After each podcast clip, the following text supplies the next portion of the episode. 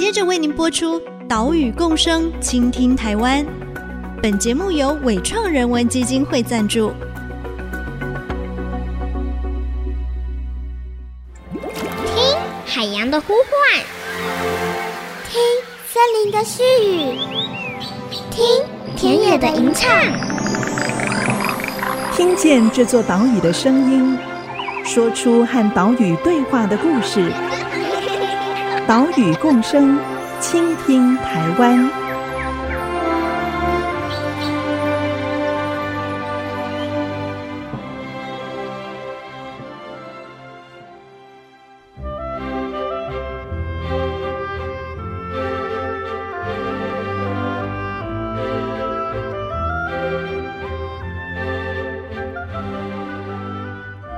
Hello，大家好，这里是 IC 之音 FM 九七点五，岛屿共生，倾听台湾，我是袁长杰。我们的节目是在每个礼拜三上午七点半首播，另外你在 Apple Podcast、Google Podcast 还有 Spotify 也都听得到。如果说你喜欢我们的节目，请记得按下订阅哦。我们曾经在节目当中谈论过公民电厂啊，在台湾公民电厂的发展遭遇到四大难题。包括融资困难、合法屋顶寻找困难、政策不够友善，以及案场难以规模化哦，这一些啊都是台湾推动公民电厂的困境。而且呢，也不是所有人都有时间或者有心力来加入合作社筹组电厂。所以，究竟要怎么鼓励民众来参与绿电呢？要怎么样降低这个参与的门槛呢？对于这个问题，阳光伏特家他们提出了新模式，他们透过了网络平台来募集屋顶，也让民众认购太阳能板，用这样简单的方式来降低门槛。而且现在阳光伏特家也进一步成为售电业者，他们也提出了绿能公益模式，邀请企业直接来协助弱势团体来筹建电厂，发出来的电也给企业认购使用。究竟他们是如何发展出这样的绿能普及创意呢？今天的节目就带你来了解。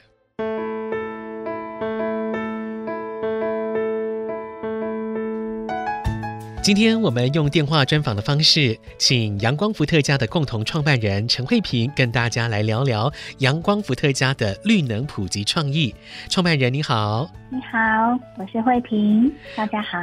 阳光伏特加啊是台湾第一家。也是规模最大的全民电厂平台，也是国内第一家绿能售电业者。透过阳光伏特家的这个平台，群众呢可以用出租屋顶、小额出资或者是爱心捐款多元的方式来参与绿电，好来支持绿电生产。我想先请创办人先来跟大家分享一下，当初为什么会成立阳光伏特家呢？契机也是怎么发生的？是。我想大家每天生活日常里面，其实都脱离不了电力跟能源的使用。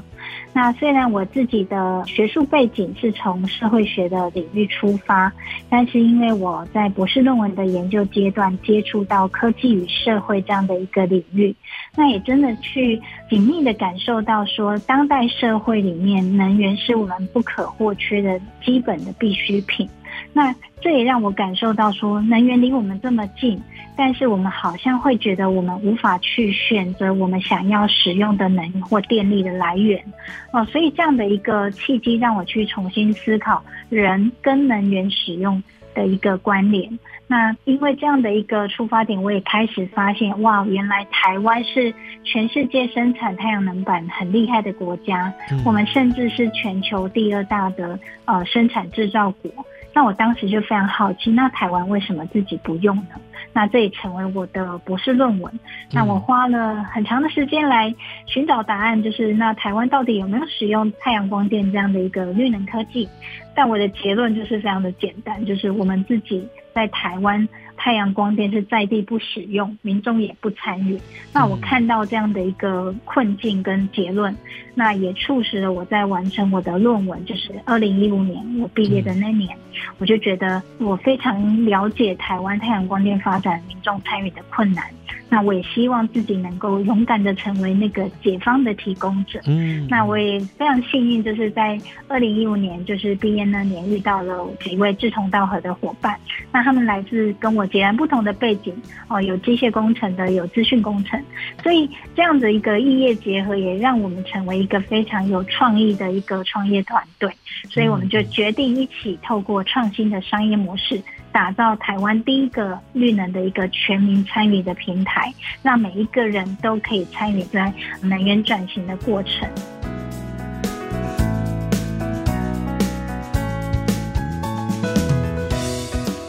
阳光伏特加的三位创办人陈慧萍、冯孝如和邓维伦三个人有不同的专长。他们成立公司之后，在二零一六年正式推出用群众募资的方式。那一边呢，是由民众来提供合适的屋顶，可以获得租金；一边呢，是让民众动动滑鼠、动动手就可以认购太阳能板。阳光伏特家就是居中来负责跑繁琐的流程，负责新建、维运、分配发电利得。这样的机制，就是为了解决国内绿电参与的两大痛点。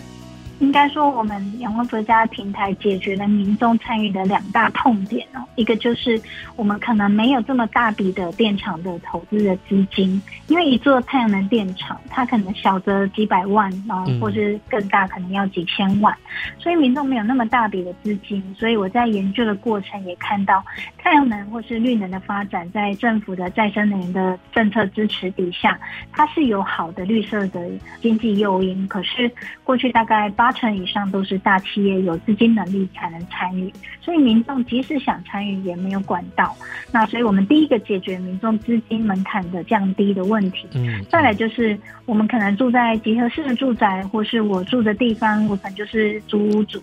我可能就没有自己可以盖电厂的屋顶哦，所以。很多人可能像我一样想要行动，可是他就会卡在资金的问题，或是我没有屋顶可以盖电厂的问题。所以平台解决了这样的一个参与的摩擦。透过阳光佛家的网站，我们就可以去选择出资购买任何一个地方的公民电厂上面的太阳能板。那阳光佛家协助大家去做电厂的评估、建制、资金的募集等等。那每一个人就只要去选，我要买一片还是要买十片都可以。你可以依照自己的资金能力去弹性的选择。那有屋顶的民众也可以透过我们把他的屋顶提供出来，那屋主也不用出资提供屋顶，就可以去参与未来这个电厂收益的分配。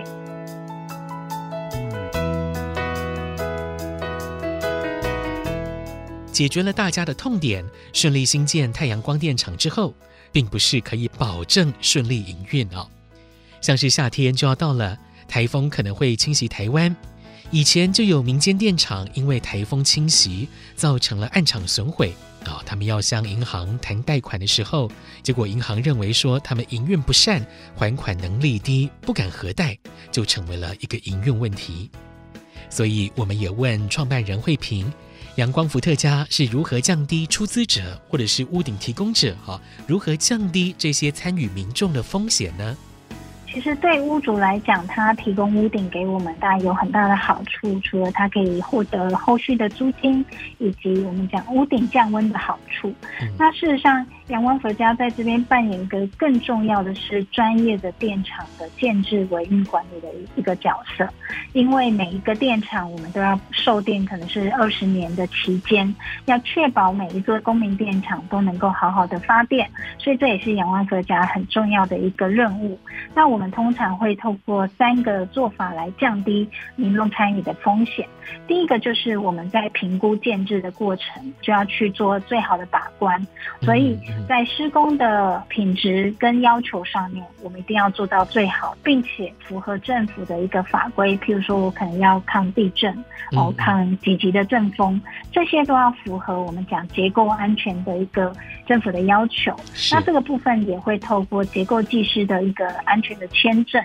去确保每一座电厂它的施工品质是符合规范的。那一个好的电厂的建制完成，后面更重要的是，这未来二十年要有良好的维运计划。那所以这个维运管理的部分也是交由阳光伏特家来处理。那费用我们就会从售电收益里面去扣除。那由阳光伏特家来进行电厂的维运哦，包含去检修哦，台风来之前，我们可能就会去加强检修，那甚至是。清洗太阳能板啊，去确保它的发电效益极大化。那这个部分也都会交由阳光伏特家来执行。那最后呢，大家可能就会担心，那台风风灾这件事情，有可能还是会超出你我的想象，甚至极端气候我们无法预测嘛。所以这个部分我们就要第三段的保障，就是保险哦。我们每一个电厂。除了良好的维运管理之外，那我们最后一道把关就是保险的一个机制。那真的有天灾或是自然灾害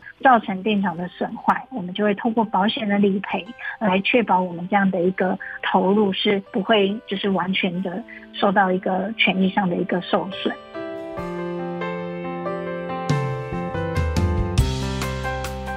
施工把关、定期维护检测以及保险。阳光伏特加透过了这三道防线来降低参与民众的风险，即使遭遇到风灾或者是其他的变故，也可以降低损害。在下一段节目中呢，我们继续来看阳光伏特加是如何协助企业在满足现在 ESG 永续经营的需要，同时呢，也让公益团体 NPO 可以在一部分的财务上获得稳定的支持。我们稍待一下，马上回来。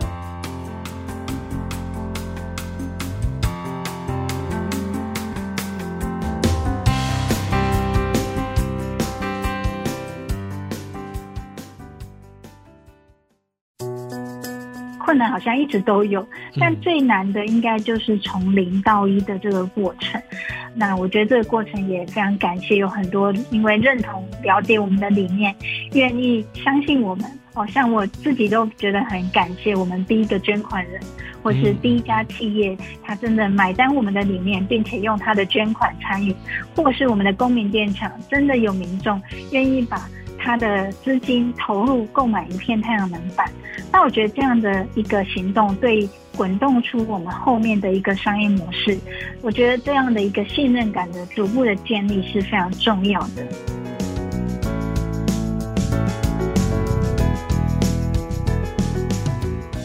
IC 之音 FM 九七点五，欢迎回来，岛屿共生，倾听台湾，我是袁长杰。今天的节目带你来看阳光伏特加的绿能普及创意。截至目前为止，阳光伏特加在全台，包括离岛，总共完成了四百一十二个大大小小的案场，规模小的十几二十片，大的呢有一千多片。但是万事起头难。刚刚我们就听到阳光伏特加的共同创办人陈慧萍，她说到，刚开始要招揽会员，让民众掏钱参与认购太阳能板，好，这一步是最困难的地方。她也感谢当初愿意信任他们的会员。后来因为电业法修法开放，阳光伏特加更在二零一九年取得了再生能源售电业执照，跨入售电业。现在就有企业会因为 ESG，也就是因为环境、社会跟公司治理的需求来购买绿电。我想，整个阳光伏特家作为一个创新的商业模式，在解决所有人参与能源转型的这样的一个困难。对我们来讲，这个所有人可能包含一般的民众，也包含企业，也包含在公益的模式上，我们会帮助到一些弱势的族群。那简单来讲，我们整个商业模式也是跟着台湾电业的发展。也就是过去我们会去结合像一些企业的事业上的资源哦，它本来就会有一些捐款的行动，我们就会把这样的一个行动去建置太阳能电厂，并且是把收益回馈帮助台湾的一些弱势团体。那事实上这几年我们更可以看到的是台湾的企业的需求是来自于 ESG 的一个驱动，因为我们是国际很重要的供应链的一个国家，那我们很多的包含中小企业。或是一些半导体的产业的供应链等等，他们都必须去符合因应国际的趋势。那我们也知道，国际大家都在倡议 RE100 或是净零碳排。是是。哦，那这样的趋势下，台湾的企业也不能置身其外。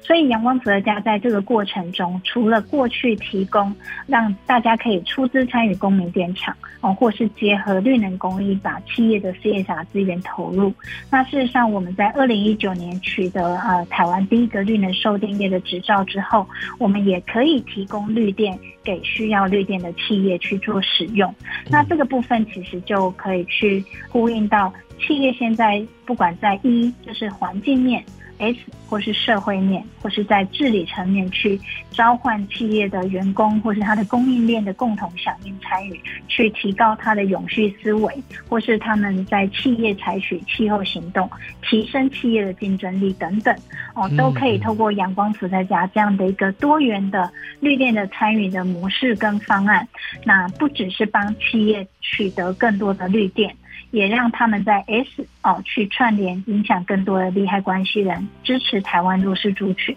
哦，创造绿能的一个福利或是社会的价值。那在环境面，当然我们每一次的行动都在为台湾建制更多的绿能发电的一个来源，也满足了企业使用绿电的责任。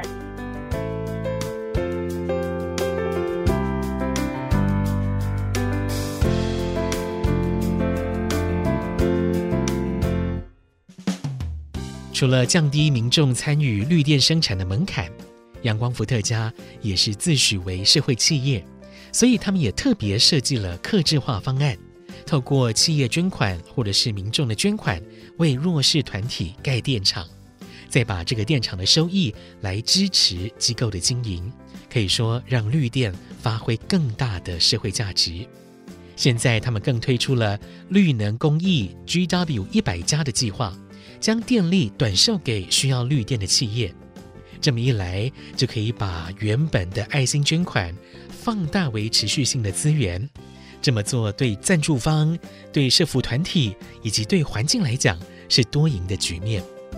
去年其实我们有了一个新的公益绿电的模式，那这个模式就是过去我们募资建置太阳能电厂，只能把电卖给台电哦，因为电业法。修正之前，我们只有这个选择。嗯，可是电业法二零一七年修正之后，开启了绿电交易的市场，所以我们可以选择把绿电卖给企业。哦，对那这样的一个突破，其实带来整个绿能供应模式有了一个新的发展，就是我们去募资哦，为弱势团体建置太阳能电厂，或是帮他们购买太阳能板。那这每一片太阳能板。哦，或是电厂产生的电，我们可以去卖给企业。那对企业来讲，它本来就有用电大户的责任，或是他想要去满足啊、呃、绿色供应链的要求，或是他想要做到净零碳排的目标，他都需要去选择使用绿电。那他本来就要采购绿电的这样的一个驱动下，他现在有个更好的选择，就是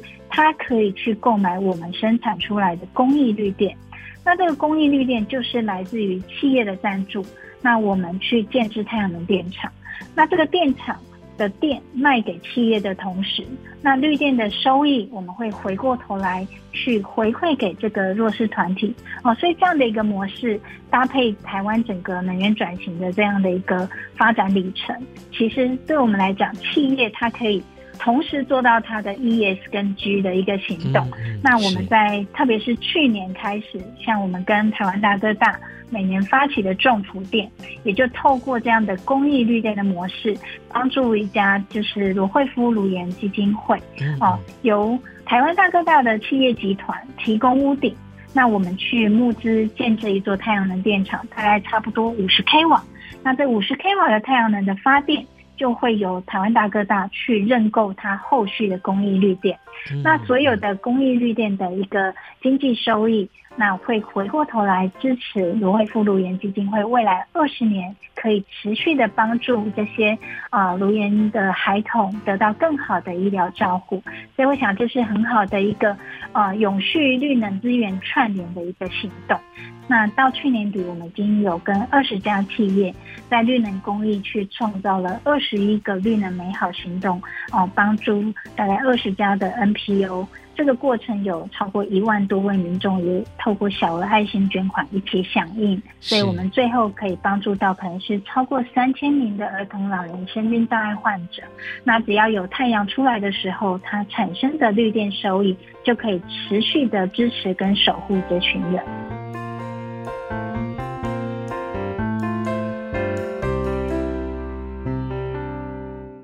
这几年来，在用电大户条款、国际客户的要求之下，有许多企业也承诺要更大规模的使用绿电。这也让绿电交易市场蓬勃发展，也进一步带动了再生能源凭证的核发数量有爆发式的成长。在今年二月，再生能源凭证的核发数已经突破了百万张，可以说是一个里程碑。不过整体来讲，阳光伏特加还是期待政府可以继续将各项资源进行有效配置，来创造一个公平、可竞争的绿电零售交易制度。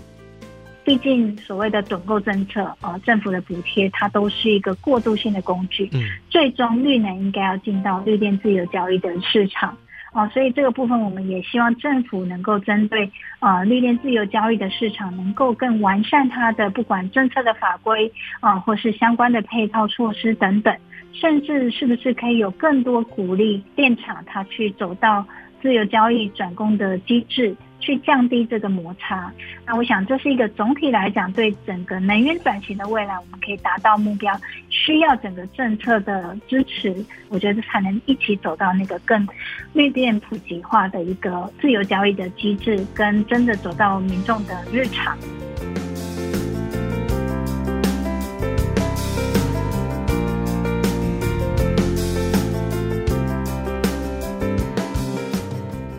台湾已经喊出要在二零五零年实现净零排放的永续社会，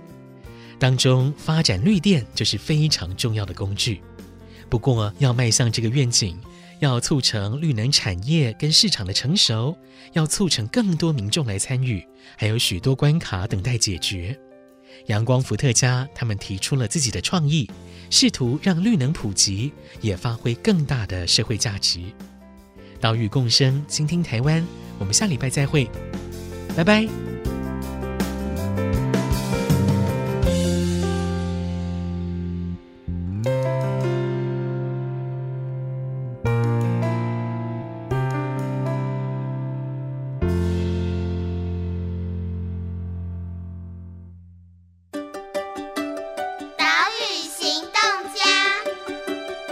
是阳光伏特加的共同创办人慧婷。我相信每一个人都有小小的力量，而集结起来，我们将可以创造更大的改变。邀请大家一起上网搜寻阳光伏特加，参与出资或是体验成为电厂的主人，一起让绿能，让台湾跟地球的未来都更美好。